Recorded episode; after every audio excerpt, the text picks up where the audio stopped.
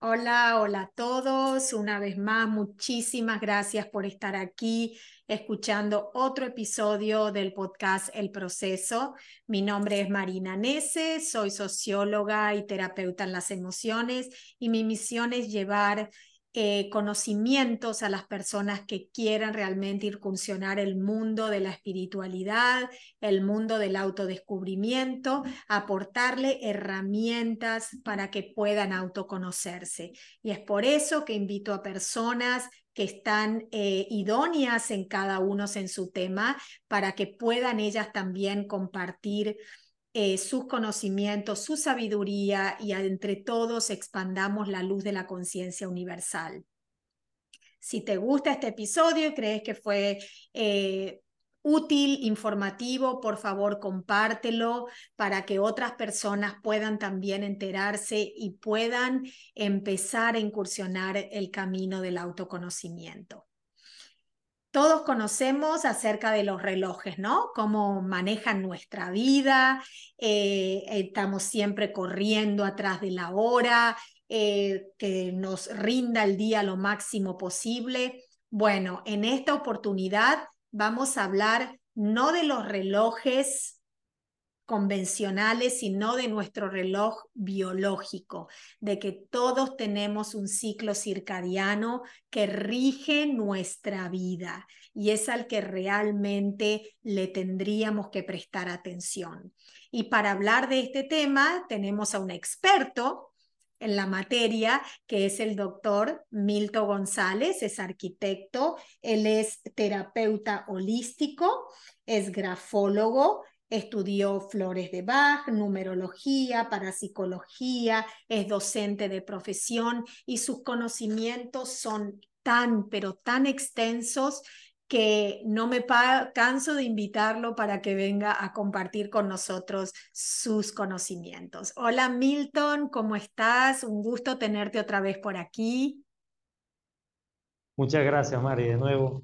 Y para mí es un placer siempre invitarte, eh, estar invitado en tu programa El Proceso, porque me encanta la manera como entrevistas, como aborda los temas, y de eso se trata.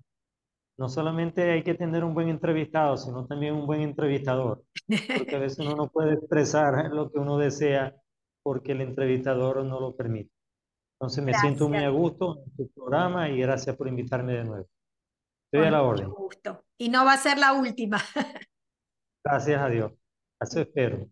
Bueno, Milton, hoy seleccionamos hablar del, del reloj biológico y lo considero un tema súper fascinante porque estamos acostumbrados en la, en la velocidad que vivimos a prestarle atención solamente a ese reloj físico que vemos en todos lados, pero no le prestamos atención a lo que es realmente el reloj interno que tenemos y el estar conectado con él, cómo cambiaría realmente nuestra vida para bien.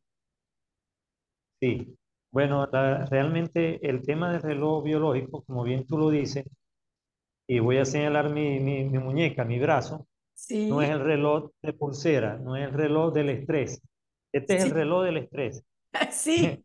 El reloj, el reloj biológico es como tú bien lo dices, el reloj como concepto introductorio, es el reloj interno que tenemos los seres vivos, no solamente los seres humanos, sí, todos los animales, las plantas, todo lo que se mueve dentro de la energía planetaria tiene un reloj. Todo, todo, la naturaleza, la vegetación, los mares, los océanos, los ríos, las montañas, los animales y por supuesto nosotros los seres humanos. Este reloj es un reloj natural que debido a varios factores que vamos a comenzar a, nombrar y a comentar, que regula procesos físicos, procesos mentales, procesos emocionales mm. y también procesos espirituales. Porque no es lo mismo una meditación, que es una actividad mental, emocional y espiritual a la vez. No es lo mismo hacerla al amanecer, en la mañana, cuando sale el sol, como decimos nosotros, en verdad no sale el sol. La tierra es la que se mueve para que el sol salga. Exacto. El sol siempre está exacto. Creemos que es el sol el que se está moviendo, pero somos nosotros. El que sale y el que, y el que entra en la tarde, en la noche. Somos nosotros, no, el sol. Somos nosotros los que nos movemos en movimiento de traslación. Entonces, estos procesos físico, mental, emocional, espiritual, que el ser humano experimenta y todos los seres vivos, están regidos por determinados relojes.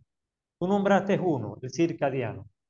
Y vamos a explicarle a la gente cómo eso es circadiano. No es precisamente del circo, ¿no? De atracciones. No. Eh, la palabra circadiano viene del latín circa, de cerca, y diano, de día, alrededor del día. Es decir, aquellos procesos del reloj biológico que suceden a diario. Ese término lo acuñó por primera vez científicamente un científico alemán, mm. Frank Halbert, en 1943. Entonces él hizo un experimento con los que llaman conejitos de India o cobayos. Mm. Son unos conejitos blancos, pequeños, parecidos a un hámster, ¿verdad? Entonces él estudió de que la cantidad de producción de glóbulos blancos en los cobayos variaba según las horas del día. Es decir, que la producción de glóbulos blancos no era constante. Entonces dice, algo está pasando acá. Hay un ritmo que a determinada hora producen tantos glóbulos blancos. A determinada hora producen tantos glóbulos blancos. Quiere decir que la producción de glóbulos blancos de los cobayos iba variando de acuerdo a la hora del día. Entonces él le llamó ritmo circadiano, porque era alrededor de las horas del día. Claro, claro. Eh, pero aclaro además, de manera introductoria, que esto no es del siglo pasado, de la época de Frank, de Frank Halbert, este alemán, sino que un francés de nombre Juan, pero en francés se dice Jean, Jean, Jean, Jean de Mairán, en 1780 y algo, a finales del siglo XVIII, cuando estaba el amigo Juan Sebastián Bach tocando su clavicordio, este señor estaba en un laboratorio, este científico, Jean de, de Mairán, y logró determinar de que los llamados sincronizadores biológicos, que son aquellos reguladores biológicos que tenemos, que se le llaman sincronizadores. Sincronizadores significa de tiempo, crono de tiempo, y sin estar acoplado a un tiempo. Entonces él demostró de que el sol no era el sincronizador que nosotros pensamos que era totalmente absoluto, que todo dependía del sol. ¿Y cómo lo demostró? Él demostró que habían eh, ritmos biológicos que se cumplían tanto en la noche como en el día. Ah, okay. O sea, tanto en presencia de sol como en ausencia, del sol. Mm. Entonces, esto, por supuesto, le sirvió a este Frank Halbert y a otros científicos más en el, en el, en el siglo pasado, en el siglo XX, para determinar lo que se llamó o lo que se llama hoy en día el reloj biológico. El reloj biológico le estudia una, una ciencia llamada cronobiología. Ah, ok. Que es el estudio de la vida según el tiempo.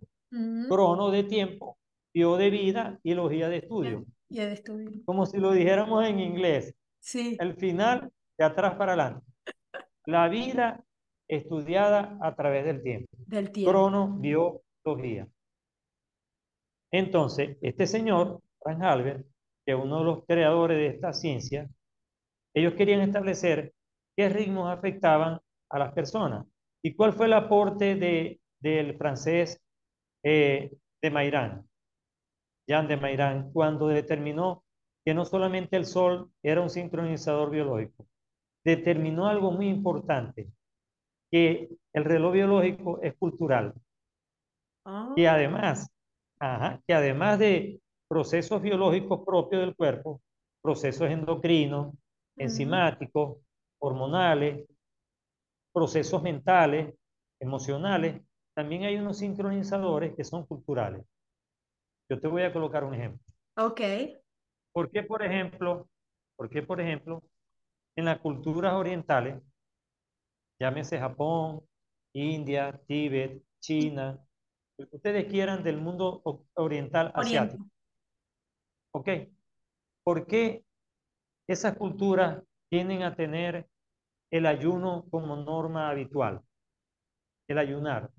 Cuando van a hacer un proceso de sanación, Mm, no solamente de sanación física, de depuración eh, de toxinas físicas, sino también cuando van a hacer un proceso de depuración Mental. espiritual, psicológica, emocional, Mm, los maestros mandan a los discípulos a hacer ayuno. mm. ¿Y por qué en nuestra cultura occidental es al contrario? Mira, Marina, si tú no desayunas, te vas a enfermar. Sí. No dejes de desayunar, que es la, que es la comida más Más importante importante. del día. Desayuna como un rey, almuerza como un príncipe y cena como un mendigo. Así es. Una creencia limitante. Y ahora vamos a demostrar que según la cronobiología, ese famoso refrán tiene parte de mentira y parte de verdad, parte de cierto y parte de falso, para decirlo más, más fino, más, más decente. ¿Por qué? Porque tu ritmo, vamos a, empezar por, vamos a empezar en el orden que debemos comenzar. En la cronobiología lo primero que se estudia en una persona es si es matutina o diurna y si es nocturna. Vamos a averiguar, por ejemplo, con las preguntas que te voy a hacer, si tú eres matutina o no. Por ejemplo, ¿a ti te gusta levantarte temprano todos los días? Sí. Cinco y media. Sí. Ok. Cuando te levantas, ¿te sientes a gusto? ¿Te sientes ligera o te sientes pesada? Me con demasiado re sueño. bien, re bien. Ok. Bueno. Eh, ¿y te acuestas temprano o te acuestas tarde? Eh, trato de acostarme temprano, con, a veces con mi trabajo no me da la oportunidad, pero soy una persona de más tardar a las 10 estar en la cama. Más tardar, Imagínate tú. como mucho. Imagínate tú. Bueno, gracias a Dios. Y las personas que están viendo el programa, les deseo de corazón que crean que esto no fue arreglado ni fue concertado con Marina. Exactamente el modelo de matutina. La persona que se levanta cerca de las seis, se levanta a las cinco y media y que se acuesta a la hora ideal de dormir. La hora ideal de dormir en todo el planeta Tierra es las 10 de la noche. Oh, yo pensé que era más temprano. No, las 10 de la noche. Entonces, perdón, hay, hay la costumbre que dicen en Oriente que es con la puesta del sol. Mm, sí, bueno, eso es la costumbre también de la ciencia de la Ayurveda. La Ayurveda dice que teóricamente ya para cuando se puso el sol es donde nuestro cuerpo, nuestro, Sí. nuestro mm, reloj biológico es donde tiene que Sí. empezar a descansar y a a dejar que todos los órganos se empiecen a relajar. Ok, eso lo dice la Ayurveda, imagínate tú, miles de años antes de Cristo, el sistema más antiguo de salud del mundo. Pero eh, también vamos con la cronobiología. La cronobiología eh, levantó mucho escándalo porque rompió con muchos tabúes Mm, cuando este señor y otros grupos a mitad del siglo XX, a medida entre los 40 y los 50, comenzaron a hacer una serie de descubrimientos bastante rápidos. Uno, que el sol no era el sincronizador principal del ser humano, que hay varios sincronizadores y que son procesos culturales. ¿Por qué? Porque así como en el Ayurveda dice que debemos acostarnos temprano con la puesta del sol, en, en la cronobiología occidental te dicen que dependiendo de la actividad que tú hagas, si tú eres matutina o diurna, por ejemplo, hay personas que les gusta acostarse tarde y levantarse. Mm, Si lo hacen de manera diferente, se levantan de mal humor, mm, con el cuerpo pesado, mm. con dolores y diciendo maldiciones. Exacto, con mal humor, con mal humor. Mm. mal humor. Escuchan el despertador y le dan a apagar y vuelve a sonar a los 10 minutos y le vuelven a dar hasta que se cansan y se levantan. Esa es la persona nocturna. ¿Qué sucede cuando la, la persona es nocturna? Rinde más de noche que de día. Y cuando es diurna, rinde más de día que de noche. ¿A qué se debe? A que sus procesos endocrinos, sus procesos hormonales, su sistema circulatorio, su sistema linfático, su sistema inmunológico, todo, sus procesos cerebrales funcionan mejor de noche que de día. Eso viene en parte por el ADN, por la parte hereditaria que tenemos de nuestros ancestros, de nuestro árbol genealógico. y también tiene que ver de acuerdo a la raza. Fíjate que es cultural.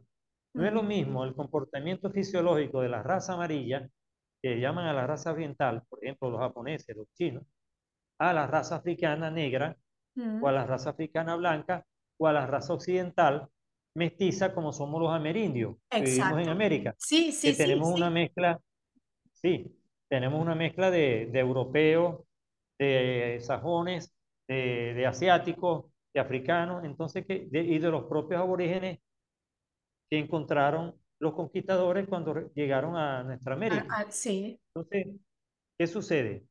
Que cuando tú tienes determinados patrones hereditarios, tus procesos hormonales no son iguales en un asiático que en un africano que un, que un americano. Y parece mentira.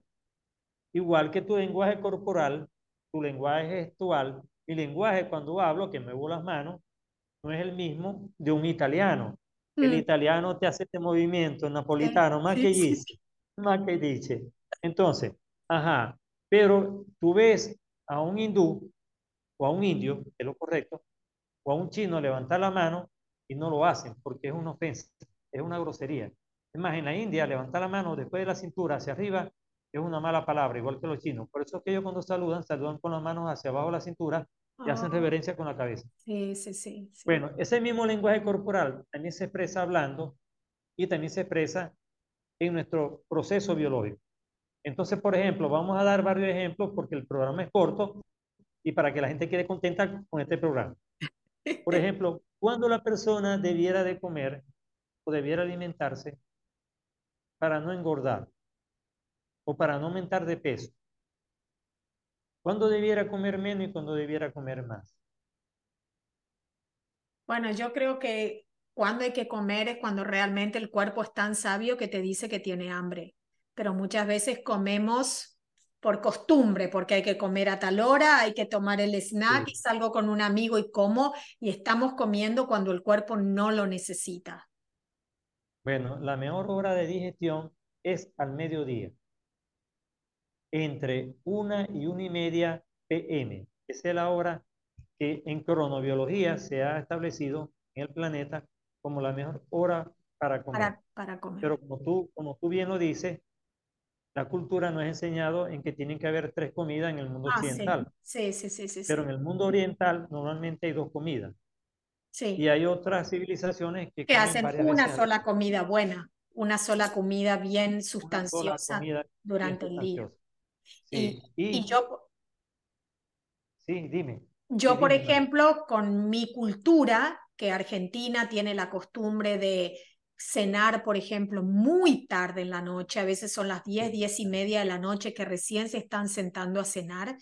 Eh, eso yo, y acá me vengo a Estados Unidos, en un país donde cenan a las 5 de la tarde. A veces a las cuatro y media, cuando los niños vienen de la escuela, ya la familia está comiendo. Entonces, bueno, con el tiempo me fui adaptando, no digo que comía a las cuatro y media, pero ahora llegué a un, a un punto de mi vida que si yo tuve una comida sustanciosa al mediodía o a las dos de la tarde, yo ya aguanto perfectamente hasta el otro día. Puedo comer un, una oh. picada, un oh. snack, algo muy suave, pero uno se va adaptando también y va escuchando su propio cuerpo. Ok. La hora que recomienda la cronobiología es cenar a las 6 de la tarde. Por eso es que esas cenas sociales, esas cenas de salir, mira, te invito a cenar, Mari, eh, a las 8 hoy en el restaurante, nos vemos en el tal sitio. Sí. Esa cena es más una tertulia y una conversación y un encuentro social que realmente una comida. Algo, favore, algo favorable para ti en tu nutrición es algo desfavorable. Debes hacerla ligera porque, como bien explica el ritmo circadiano, el ritmo diario, ahora vamos a hablar de los ritmos semanales, de los ritmos estacionales, de los ritmos anuales, diferentes. Porque el ritmo circadiano te dice que ya después de las 6 de la tarde, tu proceso hormonal enzimático no es el mismo. Mm. Entonces, las enzimas digestivas que van a lograr digerir ese alimento cuando tú comes a las 10, 10 y media de la noche, ya no están trabajando. Mm. Entonces, ¿qué pasa con el bolo alimenticio? Que cuesta digerir y vas a poner a trabajar el cerebro exageradamente y en vez de pasar en el momento de acostar, que normalmente lo hace después que cena, Mm, entonces eh, el momento de descanso, tú llevas las ondas cerebrales a una onda de ritmo tita y luego delta, que es la relajación profunda, sí. que es la más lenta. Pero la digestión te obliga a que tú tengas un ritmo alfa. Entonces hay una lucha entre el ritmo biológico de la alimentación, que es alfa, que está en unas pulsaciones cerebrales de 11.000 a 15.000, perdón, de 7.000 a 11.000 miliciclos por segundo, la vas a poner a luchar contra unas que están, que son delta, de 0 a 4.000 miliciclos por segundo. Imagínate tú la diferencia.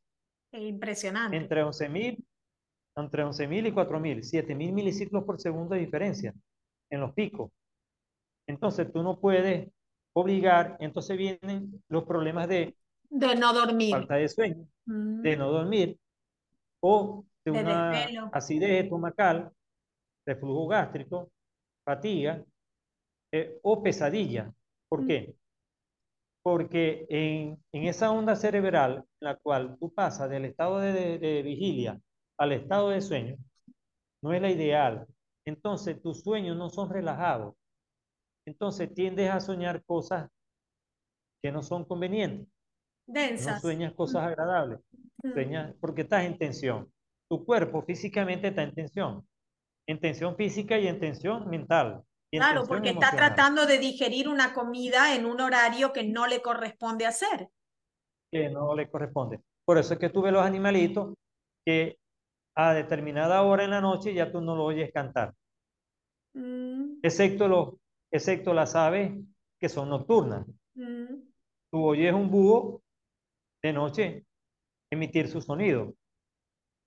Y a veces en la zona donde hay muchos murciélagos, cuando andan en bandada, emiten también un sonido que se comunican entre ellos, un sistema de radar auditivo que tienen los murciélagos. Pero tú no oyes, por ejemplo, un chupaflor Sí, o un colibrí, sí, como no le decimos en varios sí. países, colibrí, tú no lo ves en la noche. No, es cierto, es cierto. Y el pajarito que gasta más energía, porque sus movimientos por segundo son tantos en el aleteo para mantenerse en suspensión, que gasta demasiada energía. Entonces, ese pajarito en la noche necesita descansar. Claro, claro. Igual que un canario, no lo vas a ir cantando de noche. Pero Igual inclusive que- nosotros, Milton, nosotros necesitamos descansar. El sueño es Claro. reparador. El sueño es Claro. donde realmente necesitamos resetear toda nuestra máquina. Hay que resetear todo el disco duro. Eh, Sí, Pero estoy poniendo los animalitos como ejemplo para que vean que es lo natural. sí, Entonces, si nosotros vemos que la naturaleza funciona y funcionan bien, tú no ves a un colibrí tomándose un antibiótico, tomándose un digestivo, tomándose un analgésico, un antiinflamatorio, ¿verdad? Un, un- anti, un anti hipe- hipertensivo. sí, No, porque tiene la tensión alta. No, no, no lo ve. ¿Y por qué nosotros sí? No, mira, tampoco este, tiene acidez. tarde, Sí, como comí tarde, entonces de una vez que como, aquí tengo en mi mesa el frasco de, de antiácido y me tomo un antiácido. De Mm, una buena vez, para ayudar a digerir y producir eh, niveles de alcalino en mi cuerpo para que no me dé acidez. Imagínate tú. O sea, te das el veneno y te das el antídoto Después te de das el antídoto todo Entonces, junto, todo a la vez. sí, Bueno, pero ese vez. es Entonces, nuestro, yo digo, ese es nuestro sí. nivel de inconsciencia, Milton. Sí, entonces ahora vamos a hablar de cosas generales rapiditos para que la gente se le queden los Ok. tips. Horas mejores para un matutino, la mañana. Para un matutino rinden mejor en la mañana que en la tarde. Es decir, de 6 de la mañana a 12 del mediodía o a 1 del mediodía, un matutino, por ejemplo tú, haz las labores que tengan que ver con intele- intelecto, con inteligencia. Mm, Las labores que tengan que ver con tu inteligencia, con tus cerebros, tanto derecho como izquierdo, trata de hacerlas en la mañana. Los, los nocturnos rinden más de 3 de la tarde a 6 o 7 de la noche, a mm, 7 pm. Es el mayor rendimiento. Entonces, una persona que sepa que su ritmo es nocturno, trate de hacer, eh, trate de hacer las labores intelectuales por la tarde y se va a dar cuenta que se va a concentrar más y va a rendir más. Yo soy matutino como tú sí, y yo rindo de mañana de manera perfecta. A mí esta hora Me encanta. Cuando tú me dijiste, bueno, vamos a mover la hora, no. Me encanta. Y gracias a Dios estoy en un sitio ahorita cómodo, chévere, porque estoy con aire acondicionado. Estoy feliz. Bien, salió todo bien. Salió todo perfecto. Entonces, era para estar acá. Entonces, eh, ¿qué sucede? Ritmo intelectual en general para todo el planeta, tanto nocturno como matutino, es mayor entre las 6 de la mañana y la 1 del mediodía. Pero cuando son específicamente matutinos y nocturnos, agua está clara todo. ¿Cuándo es mejor hacer una actividad física deportiva? Depende. Si es una actividad aeróbica, aeróbica, ¿verdad? Eh, como por ejemplo el jogging, el maratón, el ciclismo de ruta de resistencia, es preferible hacerlo en horas de la tarde, a partir de 5 pm y comenzando la noche. Pero si es una actividad deportiva de concentración, por ejemplo, lanzamiento al arco, tiro olímpico o gimnasia rítmica, gimnasia olímpica. Tú te imaginas a una gimnasta en un potro, en unas argollas, en unas barras paralelas haciendo gimnasia, o a un gimnasta, o gimnasia rítmica lo mejor es hacerlo por la mañana. Otra, otro tip de ritmo biológico. ¿En qué hora es mejor hacer sexo? Una buena pregunta. ¿En qué hora hay mayor rendimiento sexual en el día? La hora de mayor rendimiento sexual que se ha establecido por la cronobiología es alrededor de las 10 de la noche, es decir, entre 10 y 12 de la noche, no más allá. Y alrededor de las 6 de la mañana. Por eso que a veces la pareja de uno, cerca de las seis, ay, Mari, Mari, un ratico, Mari, por favor, dame un cafecito en la mañana para levantarme. Entonces, ¿qué pasa? El dulce lo quiero en la mañana o lo quiero en la noche a esa hora. ¿Por qué? Porque se ha demostrado que esas a esas horas los ritmos de tipo sexual, las hormonas, las feromonas y todo lo que tiene que ver con el sexo, se activa más en esas horas de mejor manera. Ahora, si te hablara en vez de un ritmo circadiano, hablando del sexo, y tú me preguntaras, ¿en qué estación del año, que es un ritmo anual, en qué estación del año se da mejor el sexo y es más fácil que una mujer que le cuesta salir embarazada a partir de este programa que van a escuchar contigo y conmigo, van a saber escoger la época del año idónea para salir embarazada cuando les ha costado. O la van a evitar. Bueno, o la van a evitar. Depende de lo que quieran. Claro, por eso. A finales de verano y otoño. Mm. En la estación de otoño y a finales de verano son las mejores estaciones para hacer sexo y para salir embarazada. Ah, ¿y por qué? Y la peor, y la peor, el invierno. Porque los ritmos biológicos producen más eh, andrógeno en la época del verano y en el otoño que en el invierno. Oh, okay. Y la gente cree que es la primavera y no es la primavera. La primavera es la estación del mejor humor. Sí, es cierto, es cierto. El humor más alegre. Sí, sí, sí. Del menos depresivo. ¿Y cuál es la estación más depresiva del año? El invierno. El invierno. Y el otoño. Y la menos depresiva, primavera y verano. Mm. Por una serie de sustancias que tú como sociólogo estoy seguro que también las conoces, algunas sustancias, por ejemplo, una sustancia científica que todo el mundo la voy a nombrar porque es la famosa hormona del estrés, el cortisol. El cortisol, exactamente. El cortisol aumenta su producción en invierno. Entonces, en invierno hay que tener cuidado con la ansiedad, con la depresión, porque precisamente los psicotrópicos que controlan eso es para controlar el, cortisol y producir más serotonina. Mm, mm, producir más oxitocina. Producir más endorfina. Producir más feromona. Todas las hormonas de la alegría, de la actividad.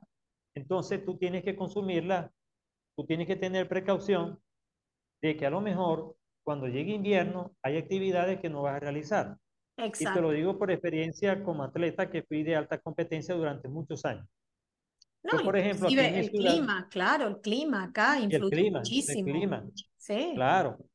Este, por supuesto, yo, por ejemplo, en esta época que es del máximo calor aquí en mi ciudad, cuando yo entrenaba, hacía mi plan anual de entrenamiento de maratón, yo planificaba que las horas de menos exigencia o los entrenamientos de menos exigencia eran durante estos meses. Pero durante fines de, del año, aquí a partir de octubre comienza a refrescar la temperatura hasta marzo, son los meses que yo tengo más carga de entrenamiento deportivo. Y así sucede en varias actividades. Así sucede en el arte y en otras actividades más. ¿Cuál es, cuál es el momento más propicio para tomarse un descanso durante el día? A la una y media. Después de la Entre una y media, después del almuerzo. Entre una y media y tres. Es lo que se llama en cronobiología el bajón, el bajón energético. El, el cuerpo naturalmente produce un bajón y entonces en ese momento, por eso es que los, los antiguos abuelos, nuestros abuelos, tomaban su siesta. Sí. Ahora la siesta es una palabra que desapareció del mapa. No, pero hay muchas personas que la siguen practicando, te diré, yo no, pero sí, hay muchas personas que lo siguen haciendo. Yeah. Yo pero ya se, lo hago, se, ha, se ha desplazado bastante esa costumbre, sí, ¿no? Sí, yo cuando puedo lo hago, Mari, porque yo toda la vida fui una persona que me levanté a las 4 o a las 3 y media de la mañana, porque mis entrenamientos comenzaban a las 4 y media de la mañana. Y mi trabajo comenzaba como docente a las 7 y media. Entonces yo entre 4 y media y 7 y media yo tenía que entrenar, bañarme, y prepararte para ir al trabajo. Ir al...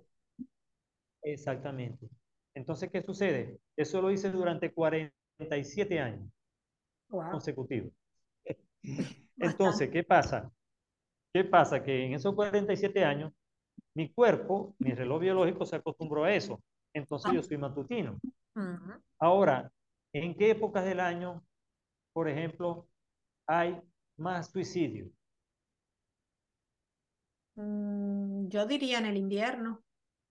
En el invierno, en la época que hay mayor producción de cortisol, Exacto. mayor producción y porque lo que pasa es que al estar encerrado te lleva a un nivel como depresivo, a una, a una sensación de encierro, de no poder salir. De claustrofobia, de, Exacto. de, no, poder tener libertad el sol no está tan fuerte, la noche se viene más pronto, o sea, los días son mucho más cortos. Entonces, todo eso, salvo si no sabes lidiar con esa situación, por supuesto que te, te, ocasiona estrés, ansiedad, depresión. Exactamente. Y también, eh, por ejemplo, eh, la edad. ¿Cómo influye la edad en el reloj biológico?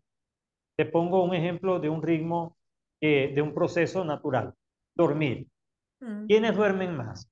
Los, niños y adolescentes o los adultos o adultos mayores. Yo, yo creo duermen más. duerme más el adolescente. Porque la, el, niño. El niño va el por niño y el adolescente. Exacto, porque necesitan crecer. En, el, en, el, en el dormir se crece mucho más. Eh, sí, señor. Correcto. El bebé es la persona que más duerme. Sí. Luego, cuando pasa de bebé a niño, estamos hablando aproximadamente ya de 4 a 5 años, sí. que pasa a ser niño, de 5 a 9 años, duerme un poco menos, mm. luego de 9 a unos 18 años, adolescente o a 20 años, duerme menos, Sí. y ya después, a medida que va avanzando la edad, la edad en la que se estabiliza, se dice que está entre los 35 y los 40 años, que se estabiliza en el ritmo de tiempo que biológicamente ha sido estudiado que es el más favorable, cinco horas diarias. Y nos han hecho creer que debemos dormir ocho horas diarias. Ocho. Y con cinco horas diarias se ha demostrado que la mayoría de los intelectuales, deportistas, científicos, eh, escritores, poetas, artistas, la mayoría duermen entre cuatro y cinco horas. Y te voy a citar dos ejemplos muy conocidos por todo el planeta.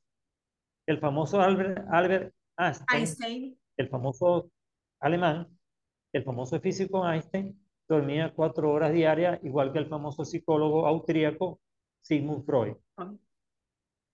Igual que el famoso psicólogo suizo Carl Jung.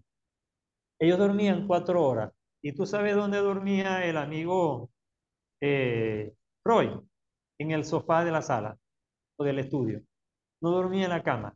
La cama la usaba para leer, para conversar, para descansar. o para otras cositas, o para otras cositas que ya tú sabes. Pero no usaba el sofá para, eh, no usaba la cama, para, dormir. para dormir. Él se sentía cómodo en el sofá. Y Sigmund Freud era un psicólogo, trabajaba con la mente. Y él decía, lo importante no es la cantidad, sino la calidad del sueño. Ese. Si tú duermes en onda delta, relajada, profundo como el bebé, tú vas a descansar y tú vas a convertir lo que bien dijiste comenzando el programa, que el sueño es un proceso reparador. Es un proceso reparador desde el punto de vista fisiológico, mental, emocional, de todo tipo. Entonces, incluso las experiencias paranormales y espirituales se dan más en el sueño que despierto. Y es increíble. Tú cuando haces un viaje astral, cuando tienes una comunicación telepática, la puedes tener más fácilmente dormido que despierto. Porque es la onda cerebral que permite mayormente estos fenómenos. Aparte no tenés interrupciones. No hay interrupciones, no hay Exactamente, no hay interrupciones. Otra, otra pregunta que me hacen mucho cuando he dado esta charla, que mira, recuerdo la primera vez que la di. Estoy cumpliendo, creo que 12 años que la di por primera vez. Mm. Hace 12 años. Fíjate, cuando la di me preguntaron, este, por ejemplo, las personas que tienen el, la costumbre de fumar, ¿verdad? ¿Cada cuánto tiempo le dan ganas de fumar a una persona biológicamente, estudiado? Oh. Cada 90 minutos. Cada hora y media a la persona que fuma le dan ganas de fumar. Entonces, ¿Qué se recomienda? Porque no solamente vamos a decir esto, vamos a decir algunas recomendaciones y vamos a cerrar el programa con algunas recomendaciones generales. Las recomendaciones que se le da a la persona que fuma es que, esté pendiente, que ponga en su reloj, en el reloj del estrés, en el reloj de la pulsera. Sí. este no, porque este, mira, este reloj es del año, bueno, no te digo la edad porque te reiría, pero ya solamente con verle la forma ya te das cuenta que es súper viejo es una reliquia que yo tengo. Bueno, pero los relojes de ahora, los relojes que tienen alarma, tú le colocas exactamente ese tipo de reloj digital, este no es digital, este es de aguja, tú le colocas un reloj digital, una alarma cada hora y media, ¿verdad? Que te marca los 90 minutos y cada hora y media tú sabes que debes masticarte un chicle, una goma de mascar, o chuparte un caramelo, o picar algo para sustituir la ansiedad que produce la necesidad de fumar o la adicción al cigarro o a cualquier otra, costumbre. Exacto. Por, o por otra costumbre. También puedes tomar la costumbre de leer o de practicar música, una, una actividad artística, de emprendimiento artesanal, dependiendo del trabajo que tú tengas. Si tú eres una ama de casa, si tú, por ejemplo, haces consultas en tu casa, este, seguramente mientras estés ocupada no te van a dar ganas de fumar porque distraemos la mente y le, le rompemos a la mente, la idea es romperle a la mente el ritmo biológico para que el ciclo se rompa. Exacto. Entonces, muchas veces la, la, la, gran parte de las veces la adicción es falta de ocupación. Falta de ocupación. falta de ocupación. Aparte de, otros componentes que llevan a la adicción, que hay también componentes emocionales muy fuertes, que es de donde empiezan las adicciones, pero es cierto, porque ahora que usted estaba diciendo eso, yo a mí se me vino mi madre a la mente, mi madre tiene 90 años y sigue fumando, y bueno, y fuma desde los 22 años, solamente ha parado cuando estuvo embarazada, sus seis embarazos, ahí ella ha cortado el cigarrillo, pero yo observo y cuando he estado con mi mamá, que mi mamá prende muchísimo más seguido el cigarrillo, pero cuando está en su cuarto, ella se puede pasar horas sin fumar, pero en el momento que está en la habitación o en el living donde ella fuma, constantemente está prendiendo un cigarrillo. Bueno, gracias, gracias Mari, de verdad, por este buen ejemplo, porque nos permite ir cerrando el programa exacto de una manera excelente.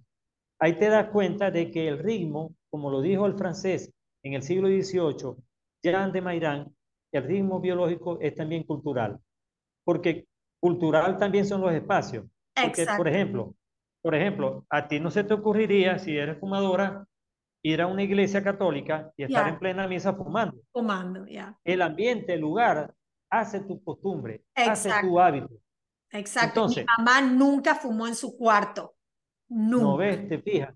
Te fijas que es un ritmo cultural. ¿Por qué? Porque ella reconoce que en ese espacio es para descansar y lo, y lo, lo tiene como algo prácticamente sagrado. Sagrado, exacto. Sagrado. Antes, por ejemplo, a un padre de antes, nuestros padres, en mi caso, eh, mi padre y mi madre no se les ocurriría nunca colocar un televisor o una radio en el cuarto.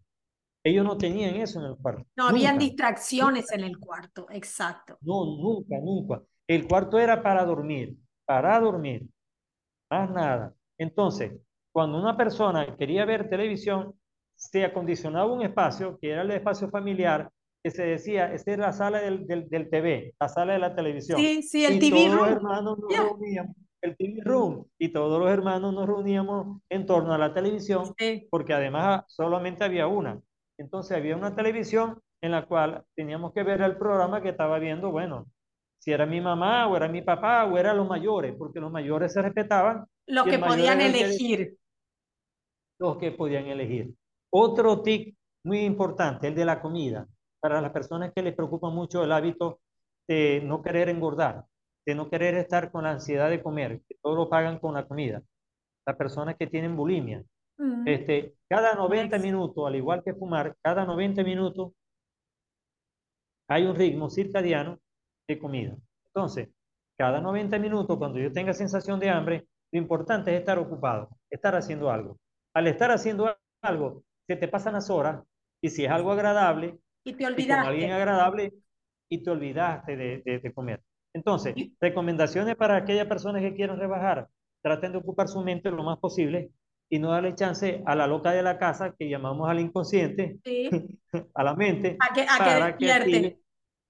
No, y otra cosita que quiero agregar es que muchas veces confundimos el hambre con insatisfacción o insaciedad. Lo que tenemos que hacer es Probá, tomate un vaso con agua y te puedo asegurar que la sensación de hambre se te fue, porque no era hambre, sino que simplemente necesitaba sentir tu estómago lleno o con líquido Ah, como saciado. Y esa es un buen truco para engañar y para darnos, para conocernos de que no siempre es hambre y que nuestro cuerpo no está necesitando siempre alimento. Sí, y además de eso, si tú ya llegas a un extremo y es un proceso gradual, porque tampoco es que de la noche a la mañana tú Sí, vas a dejar claro. de fumar o vas a dejar de comer, eh, tú lo puedes comenzar con alimentos bajos en calorías. Gradual. Hay otro ejemplo. Hay otro ejemplo. ¿Cuándo la persona tiende a engordar más? ¿En qué estación del año? En invierno, En invierno. Porque en invierno porque el cuerpo naturalmente necesita, por el frío, necesita mayor calor, Mm, mayor cantidad de calor corporal. Entonces, tendemos a consumir mayor cantidad de carbohidratos en el invierno que en otra época del año. Exacto. Entonces, como el cuerpo lo, lo demanda y consumimos más, car- más carbohidratos que proteínas, entonces es lógico que tendemos a engordar más en invierno, además porque, como tú bien decías, la libertad de salir afuera a cualquier hora está condicionada por la neblina, por la niebla, por la la nieve, nieve, por la ya. lluvia, por varios efectos climáticos, entonces tú pasas más tiempo sedentaria, en reposo o bajo techo, que sudando bajo el sol, Mm, al Exacto. aire libre. Entonces, eso también interfiere en el ritmo diario y en el ritmo eh, de vida. Por ejemplo, un ritmo mensual típico, las mujeres, la Mm. menstruación. Sí. Entonces, ese es un ritmo biológico del reloj biológico que es mensual. Fíjate que la naturaleza es muy sabia. Y les digo algo a los caballeros, que no se crean que somos eh, Superman y de que somos... eh, Que no bueno, tenemos ningún ciclo. destructible. No, sí tenemos también un ciclo de menstruación mensual. Lo que pasa es que no son iguales que los ciclos de la menstruación femenina, pero se manifiestan más en el humor y más en lo emocional, aunque parezca mentira, que en lo fisiológico como se Como produce en la mujer. Y muchos dicen, cuando ven a la mujer brava, ay, mi amor, ya yo sé. Ya estás con tu periodo. Mm. Ya estás con tu periodo, ya estás menstruando. Y no, resulta que los hombres tenemos que ser observadores en qué día del mes, y eso es bueno observarlo, es, bueno llevarlo en una agenda. Yo hace muchos años, cuando comencé en esto, por mi práctica deportiva, yo me introduje en, este, en esta investigación a través de un gran entrenador que tuve, gracias a Dios, un gran científico, que ya fallecido hace un año, pero al cual le debo mucho aprendizaje, y él me enseñó a entrenar con el reloj, con el reloj biológico. Y él me decía, ponga cuidado en qué día de la semana usted tiene mejor rendimiento, en qué semanas del mes usted tiene mejor rendimiento y en qué meses del año usted tiene mejor rendimiento. En base a eso, usted hace su calendario de entrenamiento y de competencia.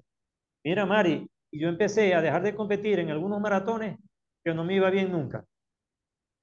Y cuando comencé a darme cuenta los, los maratones que me iban bien, mira, no lo dejaba de, competir. Y, claro. y lo comprobé que sí.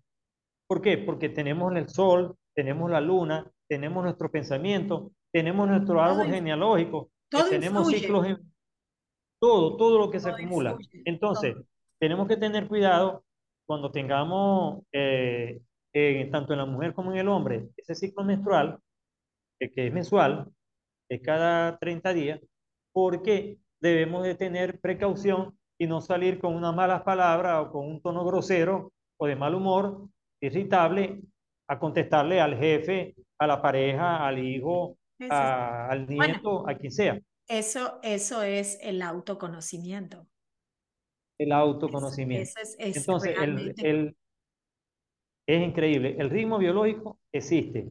¿Y cómo puedo yo mejorar para ir cerrando entonces el programa? ¿Cómo puedo mejorar yo mi ritmo biológico? Lo primero, tener una calidad de alimentación sana. Mm.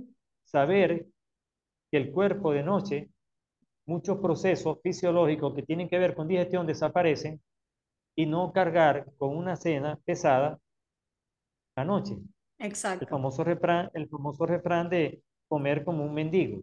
Mm. Pero comer como un mendigo no solamente en cantidad, sino en tipo de alimento. Mm. Es decir, si la cena ha de ser una comida satisfactoria para mi estómago, de que yo me sienta lleno, háganlo con frutas o háganlo preferiblemente con vegetales. Vegetales es lo más sano. Sí, porque la fruta, tiene mucha fructosa y en la noche se... Porque la fruta, dependiendo del tipo de fruta, además de la fructuosa, tienen una serie de sustancias que algunas son antioxidantes y son de gran eh, actividad fisiológica. Por ejemplo, los betacarotenos, las luteínas, demandan determinados procesos fisiológicos bastante fuertes, igual que si tuvieras comido 300 gramos de carne roja. Bueno, eh, la comida que debemos hacer eh, más completa es el almuerzo y no el desayuno. El desayuno también debe ser ligero porque tu, tu mayor demanda de rendimiento intelectual, cerebral, es durante la mañana. Entonces, no sobrecargues el estómago con un desayuno muy pesado. Claro. ¿Verdad? Porque te va a interrumpir en tu rendimiento, en tu eficiencia, en tu trabajo o en la actividad que tú practiques durante la mañana. Sí, sí, Otra recomendación, la meditación, que la hemos recomendado para todos. Meditar es muy bueno, sea en la mañana, sea en la tarde, sea en la noche, en la hora que ustedes elijan, pero mediten. Y si lo hacen en la mañana, antes de comenzar el día de actividad, mucho mejor. Porque reprograman la mente, la equilibran y están en onda alfa y baja un poco el efecto de la onda beta que se va a activar con el estrés del día. Exacto. No, y aparte, aparte, tenemos más claridad y las circunstancias del día no han afectado hasta el momento. Correcto. Y hay una última pregunta que me han dicho mucho. Eh, mira, Milton, ¿y en qué horario la persona tiene mejor humor? Miren, para el humor no, hay, horario en el día para el humor no hay horario. Y no hay horario por una sencilla razón, porque el humor está totalmente ligado a lo afectivo. Y lo afectivo es variable durante el día. Mm. Dependiendo del tipo de día que tú tengas, tu humor va a variar. Mm. Y dependiendo de la programación que tú hagas en la meditación matutina antes de comenzar a laborar, tú vas a tener un humor. tu pensamiento y tu pensamiento van a crear tus emociones.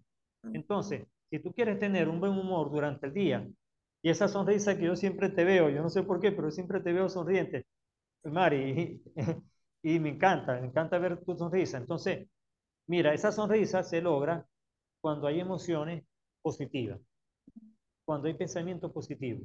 Se nota que tú disfrutas haciendo tu programa. Yo disfruto mi vida. Yo disfruto mi vida. Y excelente, disfruto haciendo esto. Y disfruto haciendo Este- esto. Y para mí la clave de todo es en tus meditaciones ser agradecido. El agradecimiento cambia nuestra vibración, el agradecimiento cambia con la percepción con que vemos la vida. Y el agradecimiento, Bueno. por ende, va a cambiar nuestro humor. Sí, según el budismo, lo primero que uno debe hacer al amanecer, al abrir los ojos, es dar gracias a Dios, ¿sí?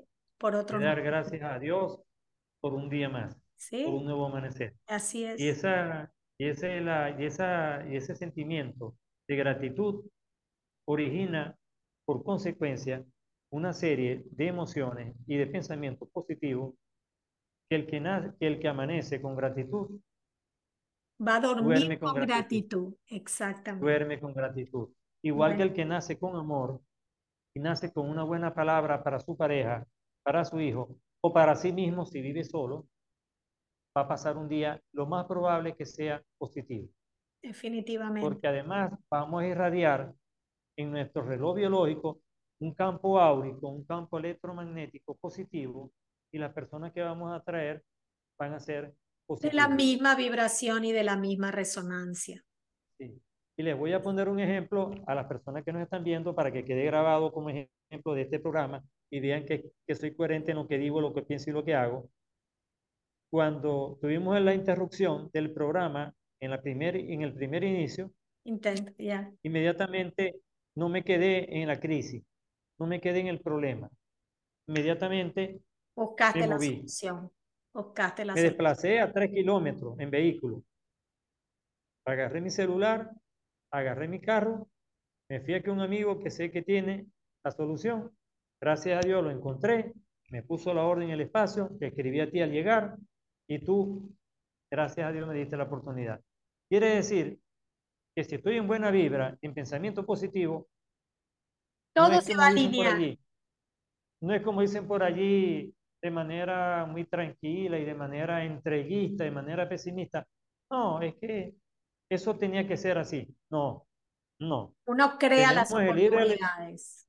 Uno es co-creador. Uno es co-creador. Es Uno tiene libre albedrío de co-crear lo que uno desea. Exacto. Vos Entonces, te podías haber quedado en tu casa esperando que llegue la luz, pero buscaste una solución. Yo soy exactamente igual que vos. La- eh, tuve una grabación anterior con vos donde a la persona se le cortó por completo la internet. La esperé, la esperé y dije hasta que vuelvas y puedas conectarte y he esperado, no he, digamos, ok, es lo que es, no sale, no sale. No, hay que buscar las oportunidades. Hay que buscar, hay que buscar la oportunidad. Así es. Bueno, Por eso les recomiendo, les recomiendo finalmente que vean en YouTube, en mi canal Solarium, un video que se llama, es video cortico, apenas dura tres minutos, que se llama La vida es un gran maratón. Ay, bueno, ya La sabes. vida es un gran maratón. Y para cerrar Milton González. rápidamente, contanos Ajá. cómo se te puede localizar. Bueno, en el más 58 412 079 298, mi WhatsApp. Y ¿sí? en mi Instagram, Milton González Fernández. Ok. Mi correo, yahoo.com, Milton González Fernández. Milton González Fernández para todos, Está en todos lados. menos, Bueno, ya menos para saben. mi canal Solario. Ok, ya saben que tienen muchísimas maneras de poder localizar a Milton. Si quieren tener eh, consultas privadas, él está abierto, eh, pueden consultarlo para cualquier tipo de las terapias holísticas que él realiza. No dejen de hacerlo porque siempre van a obtener información súper valiosa que les va a ayudar un poquitito más a autoconocerse. Les agradezco muchísimo su presencia y los espero en el próximo programa de el podcast El Proceso. Muchísimas gracias y será hasta la próxima. Gracias, Milton. Gracias.